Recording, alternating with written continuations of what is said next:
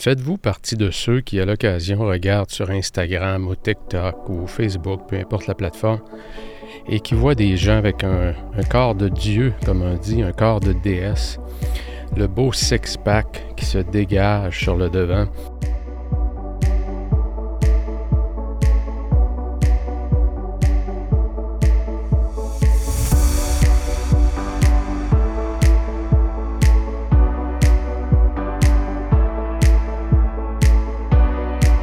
je dois vous avouer que je pense que tout le long, tout le long de ma vie, j'ai euh, eu à l'intérieur de moi comme ce désir-là. Je pense qu'il est peut-être inné, je ne sais pas, euh, d'avoir, euh, de voir mon abdomen, de voir mes muscles abdominaux.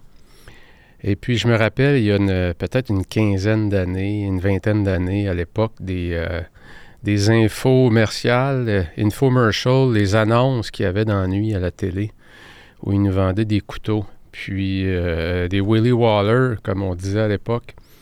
Puis à un moment donné, j'avais commandé le Ab Roller. Eh mes amis, hey, avec ça, là, quatre semaines, quatre semaines, t'avais un corps de Dieu. C'est incroyable. Une espèce de roue avec deux poignées de chaque côté. Puis euh, tu faisais ça un petit peu le matin, puis c'était pas trop long. Tu le voyais à télé, hein, les gens qui le faisaient, un petit peu le matin. Là. T'as l'enfer. Il t'avait tout un corps. Et puis, écoute, je pense qu'on se fait tous prendre un peu par euh, des objectifs comme ça qui sont un peu, euh, qui sont pas irréalistes. Et c'est ce que j'ai découvert. C'est pas des objectifs irréalistes. C'est que pour arriver à atteindre cet objectif-là, euh, on est complètement inconscient. Euh, lorsqu'on ne prend pas le temps de dire OK, je me mets euh, de l'avant, je mets ça de l'avant, je mets ça en marche, je vais voir si ça va fonctionner. Et je l'ai déjà mentionné à quelques reprises dans mon euh, dans ces émissions-là. Je vous partage un peu à cœur ouvert, évidemment, un peu l'arrière-scène de ma vie, ma vie personnelle aussi, ma vie professionnelle.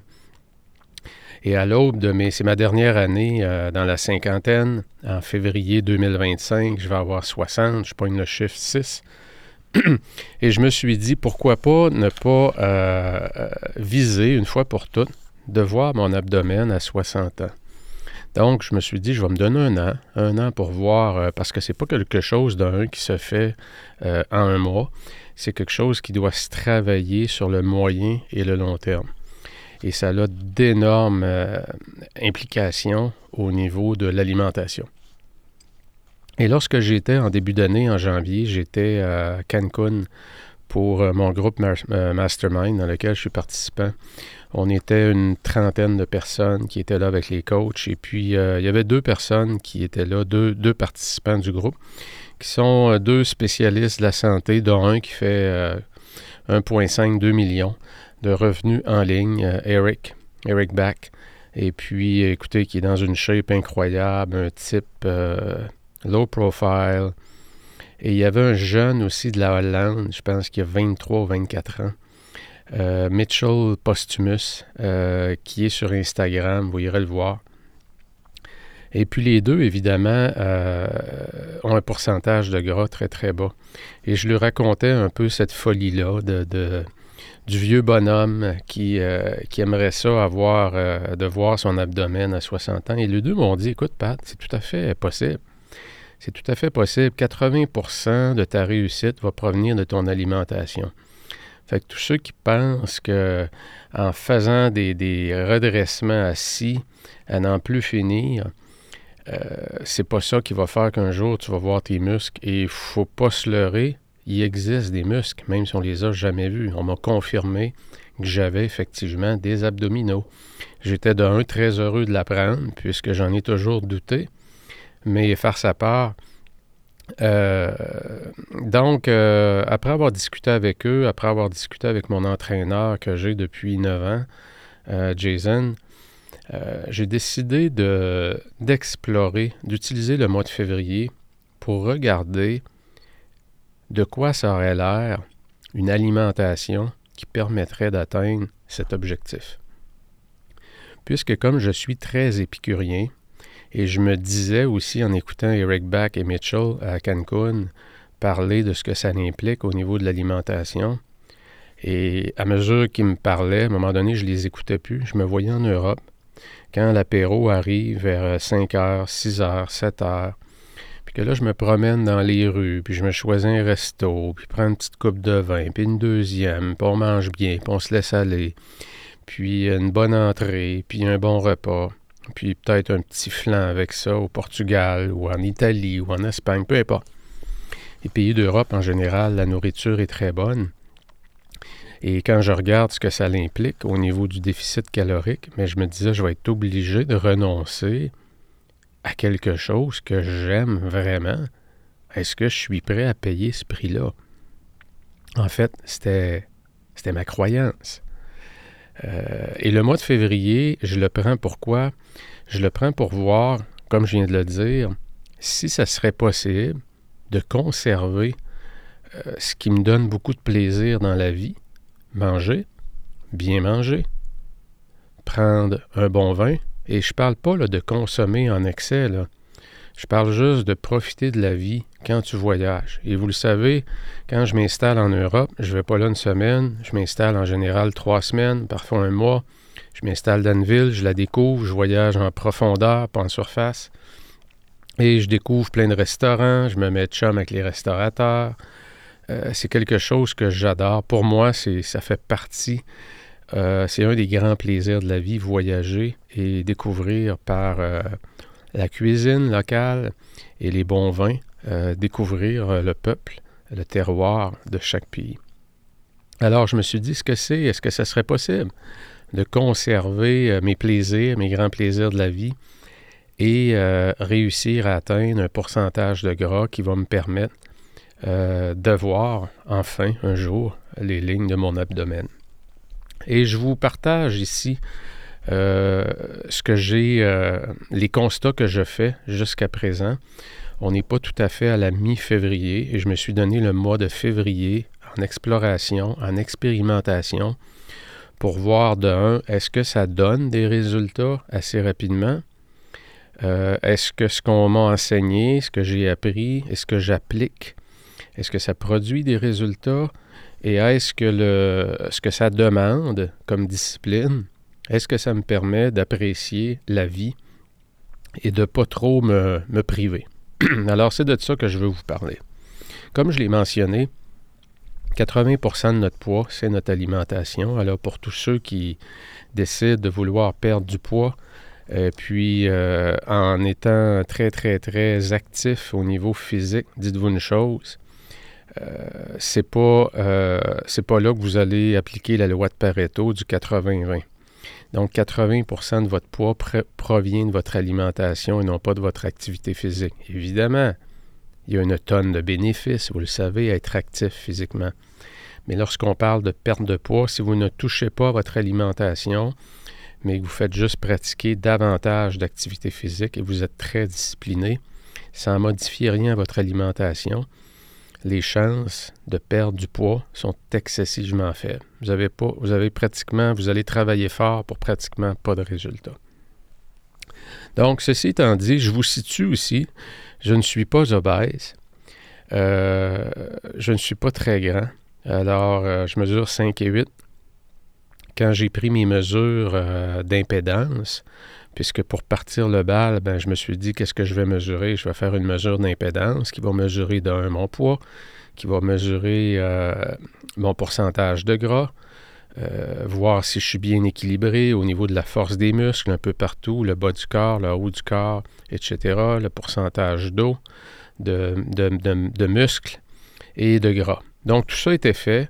Et si je vous partage deux données que j'ai eues en fin janvier, c'est mon poids, à 156,1, mon pourcentage de gras qui est à 21,1.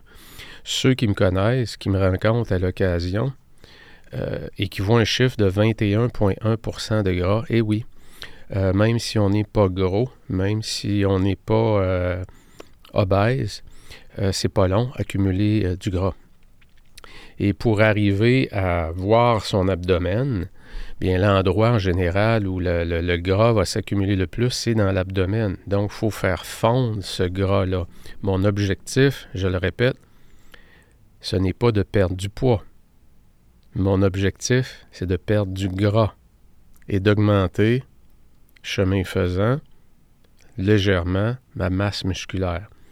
Je suis bien autour de 150 livres, je me sens léger, je me sens d'attaque, je me sens plein de vitalité et je me sens pas du tout euh, mal en point à 156.1, c'est pas ça. Mais c'est de voir ce que ça prend pour arriver à un poids un petit peu plus bas, mais vraiment l'indicateur principal, la définition du succès, dans ce cas-ci, c'est que visuellement, je vais voir mes abdominaux.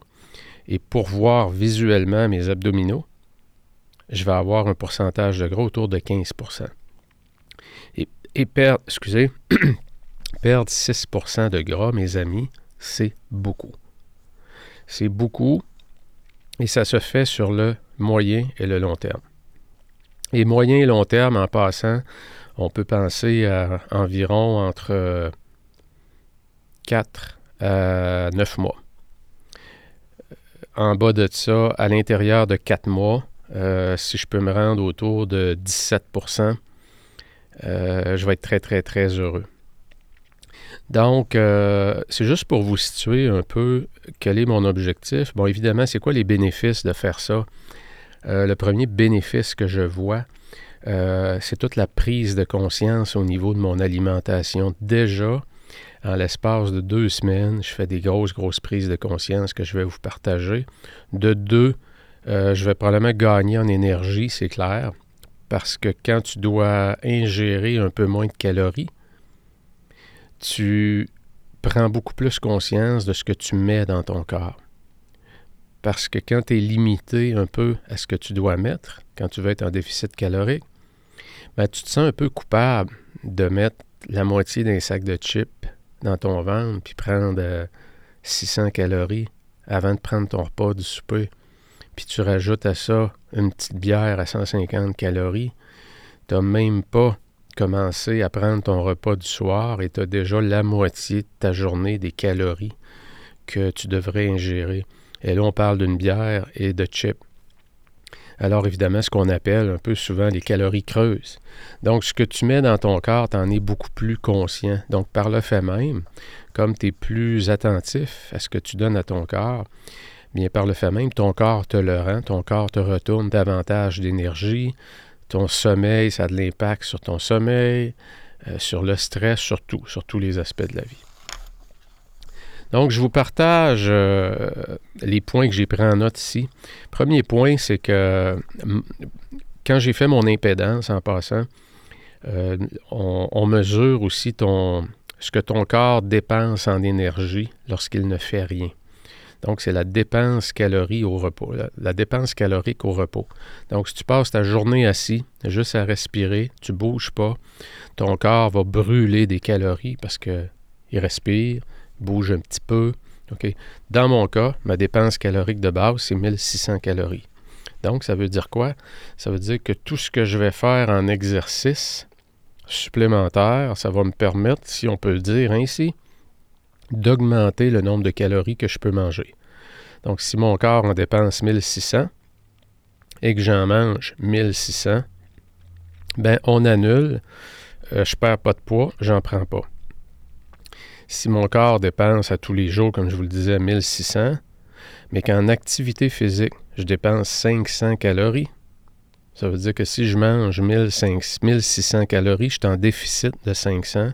La perte de gras va venir de là, principalement euh, de, euh, du déficit calorique. Et euh, les calories vont se perdre au début dans le gras avant de se perdre dans les muscles, à moins que tu manges moins de protéines. Donc, j'ai besoin de 1600 calories. Et comme je bouge en moyenne 10 000 pas en passant par jour, c'est à peu près 300 calories. Donc, ceux qui pensent que en marchant 10 000 pas, là, ils peuvent manger beaucoup plus. Là. Tu peux juste prendre 300 calories. Donc, tes deux petites bières là, du soir, là, si c'est le cas, là, ou deux coupes de vin, tout simplement. Deux coupes de vin, c'est à peu près 250 calories. C'est pas beaucoup, là. On parle pas des coupes de 9 11, on parle des 5 11. Mais tes deux petites coupes de vin que tu as pris le soir, ils viennent de bouffer tes 10 000 pas de la journée. Donc, c'est difficile. Dans mon cas, me maintenir autour de 1600 à 2000 calories, qui est à peu près l'endroit où je veux être, je me suis rendu compte, aïe aïe, aïe, c'est pas long là. C'est pas long que ça monte. Et c'est pas long que pour voir comment ça monte vite, évidemment, ben, tu dois enregistrer, documenter tout ce que tu manges. Il y a des, belles applications pour ça. J'utilise l'application MyFitnessPal, euh, qui est vraiment bonne. Euh, et qui permet de voir synchroniser, je synchronise l'application avec ma montre euh, Garmin. Donc ma montre Garmin qui va traquer mon activité, qui va mesurer mon activité et qui va ajouter les calories que j'ai brûlées en plus de mon métabolisme de base de 1600. Donc quand tu te mets à mesurer tout ce que tu manges, Bon, le matin, tu manges quoi? Là? Je mangeais du bacon la fin de semaine. J'aimais ça. Hein. C'est le gras, le salé, on le sait. Hein? Ça, c'est bon. Mais trois tranches de bacon, aïe aïe, ça monte vite, ça, les calories. Là. Fait qu'on va se faire un œuf, euh, un œuf à bouillie, comme on dit, là, dans l'eau. Un œuf dur euh, qu'on fait cuire, donc il y a moins de calories. Donc, ça a un impact sur tout, tout, tout ce qu'on mange. Parce qu'à mesure qu'on part pour l'écrire avant de le manger, on se rend compte de l'apport calorique. Quand je faisais mes jeûnes intermittents depuis des années que je pratique le jeûne intermittent, peut-être une quinzaine d'années, et c'est sûrement ça, c'est sûrement le jeûne intermittent qui m'a permis de conserver mon poids euh, pas mal au même niveau pendant pratiquement toute ma vie. Il n'y a vraiment pas eu des grosses fluctuations, euh, légèrement à une époque, mais euh, pas tant que ça. Si je regarde depuis 10-12 ans, mon poids est relativement stable. Euh, autour de 150, 157, disons, grosso modo, ça va varier si c'est le temps des fêtes ou pas, ou si on est dans le sud ou pas.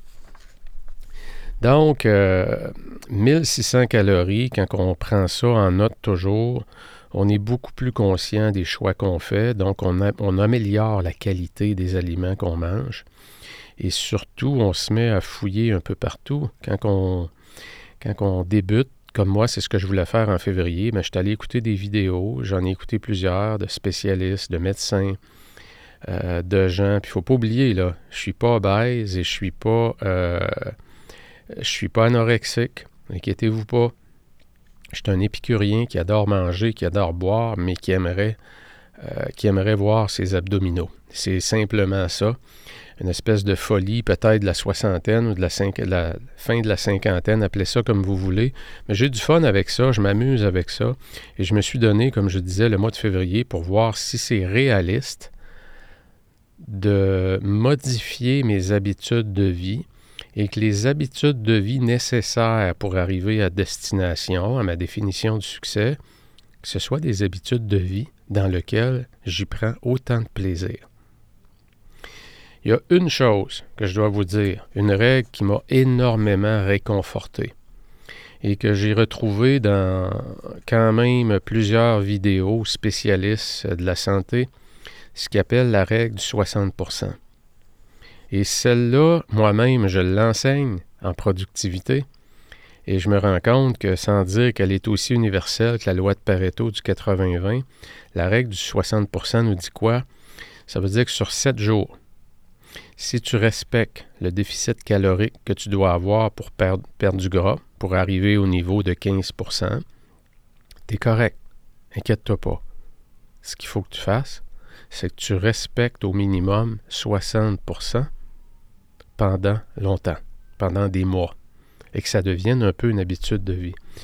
Et ce week-end, donc 60% passant, ça veut dire que s'il y a 7 jours dans la semaine, 60% de 7, c'est 4,2 disons quatre jours. Donc, quatre jours sur sept, tu dois être en déficit calorique. Trois jours sur sept, c'est pas si pire. Une journée sur sept, tu peux te laisser aller bien comme il faut. Hein, c'est là, moi, que je me suis dit, OK, ça commence à être un chemin qui est plus réaliste. D'un, je vise pas être athlète, moi, là. là. Je m'en vais pas faire du bodybuilding. Je m'en vais pas faire de compétition de fitness. C'est pas ça, là. C'est vraiment un trip esthétique de fierté personnelle, de discipline, euh, dans lequel aussi je vais apprendre beaucoup sur l'alimentation puis comment le corps fonctionne. Donc, je me suis dit, OK, ça veut dire que là, si je voyage en Europe, puis que je veux continuer à avoir du plaisir, à profiter de la vie, euh, je vais devoir m'adapter un peu. Je ne pourrais pas me laisser aller sept jours semaine, comme c'est arrivé bien des fois où je suis allé. De sept jours semaine. L'apéro, le gros repas, ça pouvait varier un petit peu, mais pas beaucoup. Donc, je revenais, évidemment, mon poids était où? Autour de 157, 158, puis je le redescendais doucement, c'était pas un problème.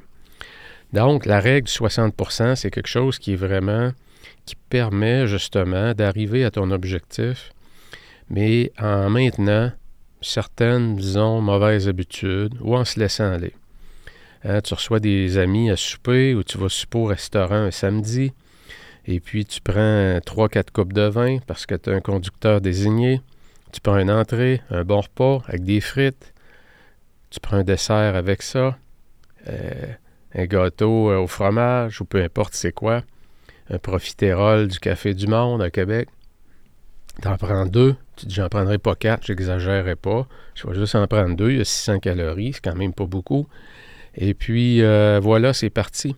Donc, le samedi, tu peux te laisser aller. Si tu montes à 2500 à 3000 calories en passant à manger, ingérer 3000 calories par jour, quand tu te laisses aller un peu, c'est pas long. C'est pas long et c'est pour ça que la société prend du poids. Parce que je me faisais à croire que je mangeais bien. J'étais convaincu que je mangeais pas beaucoup, que je mangeais pas tant que ça. Mais quand tu te mets à mesurer tout ce que tu manges, tu te rends compte qu'il y a des choses qui sont euh, ton petit couteau de beurre de pinot le matin que tu mets sur ta toast, là, ben, il me semble que tu n'en mets pas beaucoup. Mais si tu n'en mets vraiment pas beaucoup, il y a déjà juste 100 calories, 15 grammes de beurre d'arachide. C'est 100 calories. Fait que si ça donne que tu te lèves un matin, le couteau entre les dents, puis euh, ce matin-là, tu en mets un peu plus épais euh, qu'avant, tu beurres un peu plus épais, mais c'est pas trop long, ta tranche de pain, plus ton petit couteau de beurre de pinot qui est un peu plus épais que d'habitude, tu es rendu à 250, pas loin de 300 calories. Tu n'as même pas commencé. Tu commences ta journée. Et dans ta tête, ben, tu n'as pas mangé. J'ai mangé juste une toast ce matin. Ben oui. Tu veux la toast, mangé? c'est là qu'on voit que quand on mesure tout, c'est absolument incroyable de voir comment est-ce que ça monte vite, cette affaire-là et comment tu dois mieux te contrôler. Fait que jusqu'à date, en deux semaines, un petit peu moins que deux semaines, euh, j'ai appris énormément sur ce qu'on appelle la densité calorique.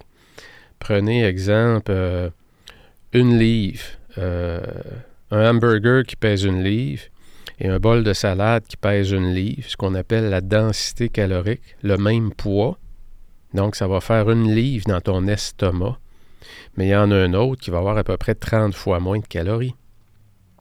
Donc, le poids que tu mets dans ton estomac, que tu ingères, a un gros, gros, gros impact sur le signal qui est envoyé au cerveau j'ai plus faim.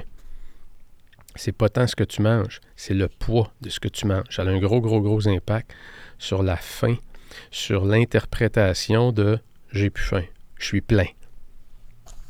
Donc, ça, c'est une autre belle grosse découverte. OK? Euh, l'autre chose, bon, la règle du 60% je vous en ai parlé. Euh, ça, c'est beau. Je me permets mes snacks de plaisir, mais en modération, effectivement. Mes petits snacks de plaisir. Les pistaches, j'aime bien ça. Les noix, j'aime bien ça. Mais tout ce qui est noix, c'est excessivement calorique. Donc, il faut faire vraiment attention. Alors que euh, quand on n'est pas conscient de ça, ben, on va se dire Ah, j'ai pris une bonne collation, j'ai pas mangé des chips, j'ai mangé des noix. Ouais, mais tu viens peut-être de manger sans le savoir 300-400 euh, calories juste en noix. Bon, mais c'est des bons gras par contre, parce que dans les noix, il y a des bons. Il y a des bonnes. Il y a un bon apport calorique. La qualité de l'apport calorique est beaucoup plus élevée. Euh, l'autre chose que je veux vous parler, euh, évidemment, dans, ce que je fais présentement, donc je mesure à tous les jours, à tous les repas, je mesure ce que je mets dans l'application MyFitnessPal. Je mesure, j'ai une balance qui mesure euh, mon poids et mon pourcentage de gras. Je suis très conscient que les balances, même à 200 dollars la balance, qui en passant, c'est pas cher pour une balance, une bonne balance, qui mesure soi-disant le pourcentage de gras, c'est pas très précis. Mais ce qui est important, c'est que tu utilises toujours la même balance. Donc, même si le pourcentage de gras sur une balance est surévalué, si je prends ma balance, je suis à 24,3% alors que par la mesure d'impédance sur un appareil bien calibré, un appareil, un appareil professionnel utilisé dans le domaine médical, je suis à 21,1 il y a à peu près un 3% euh, de différence, un petit peu plus que 3% de différence. Donc, si je descends sur ma balance ici euh, au bureau, que j'ai au bureau, et que je descends doucement de 1% 2% ben, je vais savoir que je me rapproche de mon 17 qui est mon premier objectif. Euh, autre chose à part ça, si je vous dis dans mon programme d'entraînement présentement, et vous allez voir qu'il y a des habitudes, quand on embarque dans, quelque chose comme ça, il y a des habitudes pour moi qui sont vraiment, vraiment simples à changer. Pourquoi? Parce que je suis pratiquement au niveau de l'habitude que je dois avoir.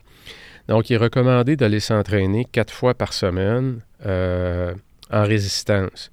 Ben, j'ai aucun problème à faire quatre fois quatre séances de 30 minutes au gym en résistance. C'est ce que je fais depuis des années.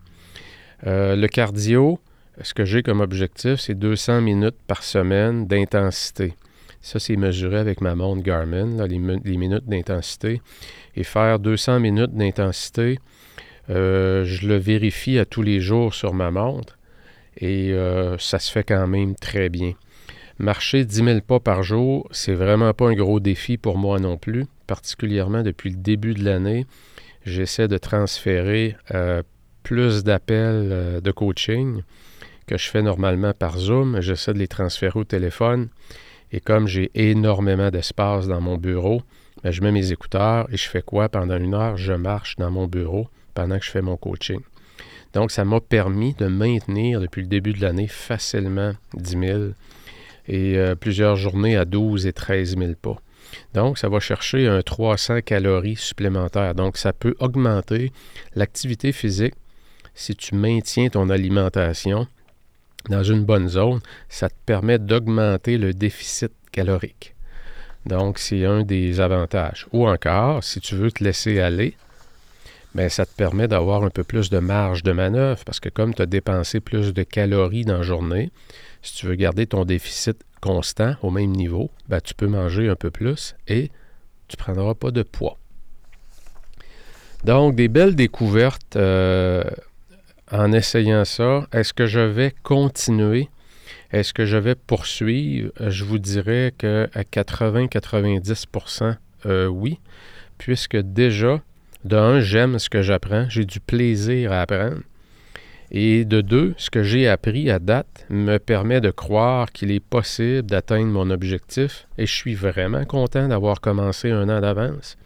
Ça va peut-être me prendre un peu plus de temps, mais je pense, et je vous dis ça euh, sous toute réserve, je pense que c'est réaliste d'arriver à mon objectif en conservant ce qui donne beaucoup de plaisir à ma vie, puisqu'avec la règle du 60% ça me permet de, de continuer à profiter de, des moments en Europe où je vais pouvoir euh, davantage découvrir la gastronomie locale. Quand je suis à la maison, au bureau, euh, c'est vraiment, je vous dirais que c'est relativement simple euh, de, conserver euh, mon déficit calorique sans vraiment trop de problèmes. comme ça fait 15 ans à peu près que je pratique le jeûne intermittent, j'ai pas trop de difficultés à gérer l'inconfort, certains vont dire la douleur, de sentir la faim. Puisque quand on est en jeûne intermittent, il y a des moments parfois où on sent la faim il y a des moments où on ne le sent pas, on le sent très peu. Donc, euh, être capable de bien tolérer cet euh, inconfort-là, c'est un des grands secrets. C'est comme aller, euh, le fait d'aller dans le spa depuis le début de l'année. Et dans le spa, vous connaissez peut-être la règle du 15, 15, 15, 15, 15 minutes dans le sauna, 15 secondes dans l'eau froide, très froide, et 15 minutes de repos ce qui est le cycle recommandé pour profiter des bénéfices. Mais quand tu sors du sauna, puis tu t'en vas dans de l'eau qui est à 6 degrés, je peux te dire de quoi? Tu dois avoir une bonne maîtrise de ton cerveau. Parce que le corps te dit, ton cerveau te dit, sors de là, sors de là, sors de là. Et même quand ton, tes orteils commencent à rentrer dans l'eau, ton cerveau dit tout, tout de suite, va pas là, va pas là, va pas là.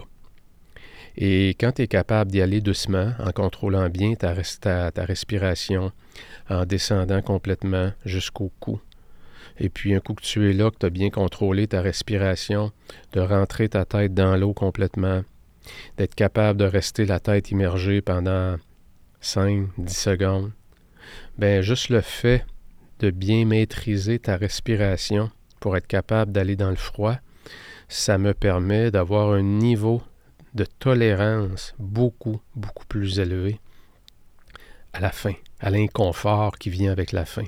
Parce que je suis capable, mon esprit a la discipline, mon esprit a la force mentale pour bien gérer cet inconfort-là. Là où j'ai une grande, grande faiblesse, et je la connais très bien, c'est sur l'heure du repas, euh, pour euh, le repas du soir. Et lorsque j'arrive à la maison, il y a comme un lien émotif très fort entre l'arrivée à la maison, le chien arrive, vient me voir, il est content, il bouge, on va dans la cuisine, on est autour du comptoir, on commence à faire à manger. Et euh, là, là, je vous jure, c'est pas facile. C'est pas facile de résister à avoir une petite bière ou avoir une coupe de vin, puis sortir le sac de chips au vinaigre. Ceux qui me connaissent le savent, c'est mon, euh, c'est mon maillon faible le sac de chips au vinaigre. Et je me suis battu, le meilleur truc pour moi, c'est d'arriver à la maison très peu affamé. Donc, ça veut dire quoi? Ça veut dire prendre un petit snack vers 4 heures. Et qu'est-ce que ça fait? Ben, je suis moins en baisse de sucre, je suis moins en manque et le lien émotif avec la nourriture se fait moins sentir. Et j'en ai parlé souvent, Lorsqu'on est dans une zone de vulnérabilité, dans mon cas par rapport à la nourriture, c'est sur l'heure du repas du, soir, la volonté, je ne peux pas compter sur le muscle la volonté, ou, je peux y compter très très peu. Je réussis, mais mon, le muscle la volonté est épuisé à cause de la journée. Dans ma journée, j'ai eu à prendre des décisions. J'ai peut-être pratiqué le jeûne, intermittent. J'ai eu une foule de meetings en coaching. J'ai travaillé très fort en mode deep work, travail en profondeur sur un dossier. Donc quand arrive le soir, là, ma réserve de volonté pour résister à mes zones de vulnérabilité est extrêmement faible. C'est pour ça qu'il faut un bon système. Le système va t'aider à rester focusé sur ton objectif. Tu ne peux pas compter sur ta propre force de volonté. Ça ne marchera pas à long terme. Donc, j'ai changé un peu ma façon de me nourrir. Euh, mes portions sont plus petites sont plus fréquentes un peu et surtout, vers 4 heures, euh, je vais prendre un petit snack, peut-être un 150 calories, qui va me permettre d'arriver à la maison et ne pas euh, faire les erreurs du passé. Est-ce que ça m'est arrivé? Samedi, j'ai pris deux coupes de vin, je l'avais mesuré. Samedi, j'ai mangé quelques pistaches avant le repas. Euh, le gros popcorn cinéma qu'on achète dans les épiceries, j'adore ça, j'adore le sel et j'adore le goût du popcorn. Je le pâche au, micro-ondes un petit peu. Et m'ont dit qu'il est bon, il a l'air d'un vrai popcorn de cinéma. Mais ça, je l'ai mesuré, puis je me suis rendu compte, c'est tu quoi? Si je suis un peu plus discipliné dans ma journée, je peux me permettre d'en manger un bol avant souper. C'est 100 calories, puis je reste dans ma zone. Donc, voyez-vous, il y a des moyens de moyenner, et peut-être que dans deux mois, le popcorn, ça fera plus partie de ma vie, puis les chips au vinaigre non plus. J'aurais peut-être plus ce goût-là. Euh, mais pour le moment, je ne me suis pas empêché, mais quand je l'ai fait, je l'ai fait davantage en modération et je ne l'ai pas fait quand j'étais très, très, très vulnérable. Dernière chose que j'ai réalisée et que j'ai appris aussi, c'est que je mange de façon totalement inconsciente. Et qu'est-ce que je veux dire par là? C'est lorsque je m'assois pour manger que ce soit au bureau ou à la maison, puisque, comme je vous le disais, mon bureau ici, il est très grand. J'ai même une petite cuisine dans mon bureau et je suis seul dedans. C'est immense. Et euh, je l'adore, mon bureau. C'est comme un loft. C'est un grand loft qui est bien décoré. J'ai mis énormément d'argent dans mon bureau. Euh, je ne vous dirai pas le montant, mais c'est en haut de 150 000. Donc, vous pouvez vous imaginer. C'est beau, c'est chic. J'aime ça être entouré de choses belles. Je suis bien dans mon bureau quand je viens travailler. Ça fait cinq ans que je suis ici. Et j'y retrouve à chaque fois que je rentre le même plaisir qu'il y a euh, cinq ans. Ça, pour moi, c'est un signe que je suis dans ma zone, je suis sur mon X. Mais je me suis rendu compte qu'au bureau et à la maison, je mange de façon totalement inconsciente. Et manger de façon inconsciente, ça veut dire soit que je vais parler, soit que je vais être sur mon téléphone, soit que je vais être en train de regarder quelque chose. Donc, je ne suis pas centré sur l'activité de manger. Et qu'est-ce que ça fait, ça, quand tu n'es pas centré sur ce que tu manges? Ben, tu n'écoutes pas les signaux de ton corps qui te dit Pat, t'es plein, c'est assez. Et comme je suis conditionné à vider mon assiette, comme un chien, comme le chien Pavlov, je bave quand l'assiette est servie, et quand elle arrive, je la vide. Hein, on ne réalise pas que bien souvent, je suis plein, mon corps me l'a déjà dit. Arrête. Mais qu'est-ce que je fais? Je continue parce que je suis désensibilisé aux signaux de mon corps. Donc déjà, en l'espace de dix jours, euh, je regarde juste ce matin, exemple très concret. J'avais mis, euh, j'ai mangé deux toasts, deux tranches de pain, et quand je suis arrivé à la deuxième, après la deuxième bouchée sur ma deuxième tranche de pain, je me suis dit, oups, je pense que j'ai plus faim. J'en ai pris un autre bouchée, et là, ça m'a dit, Pat, t'as plus faim. J'ai pris la moitié qui restait à manger, je l'ai mis aux poubelles. Avant, je me serais, d'un, je l'aurais pas écouté, et si j'aurais fait ça, comme j'étais pas centré sur mon corps, je m'aurais peut-être senti coupable à cause de toutes les croyances que j'ai, que c'est du gaspillage, puis c'est pas correct, puis tu devrais finir ton assiette, puis tout ce qu'on a, ce qu'on s'est fait inculquer et qu'on a essayé d'inculquer même comme parents à nos enfants quand ils sont jeunes, qui finissent, qui commencent. Finis ton assiette. Mais euh, donc, euh, j'ai appris à arrêter aussitôt que j'ai le signal et à me sentir bien avec le fait que quelle différence qu'il y a entre mettre ça dans la poubelle ou mettre ça dans mon corps quand mon corps me dit c'est assez. C'est quoi la différence? Il n'y en a pas. Il n'y en a pas. Il y a une place que tu vas te sentir beaucoup mieux. Puis aussi, ben, tu vas réduire ton nombre de calories. J'avais enregistré dans mon application ce matin mes deux tranches de pain. Donc, grosso modo, 200 calories. 100 calories par tranche de pain. Puis euh, finalement, quand je l'ai mis aux poubelles, ma moitié de, tranche de pain, avec euh, légèrement du beurre d'arachide dessus, mais je l'avais mesuré à 15 grammes pour avoir mon, mon 100 calories seulement de beurre d'arachide étendu sur mes deux tranches de pain pour aller dans le détail, alors que normalement, 15 grammes de beurre d'arachide, c'est pour une tranche de pain. Je me suis dit, je vais l'étirer. On, va étirer à sauce, comme on dit. Puis euh, la deuxième tranche, la deuxième moitié, donc ça a réduit quand même de à peu près 75 euh, calories mon déjeuner. Et je me sens pas moins bien pour ça.